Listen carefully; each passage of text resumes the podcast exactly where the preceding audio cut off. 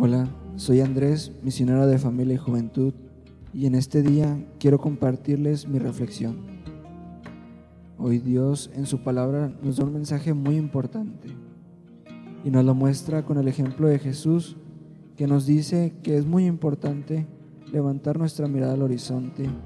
y observar a nuestros hermanos para así poder ver qué necesidad tienen para poder ayudarlos con el gesto que Jesús hace en el Evangelio de darles el alimento a las personas que se encontraban a su alrededor,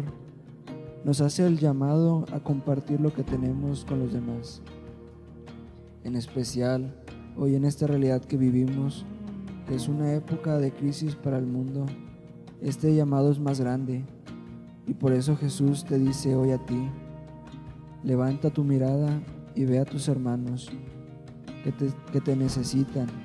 Ayúdalos compartiendo tus bienes espirituales y materiales.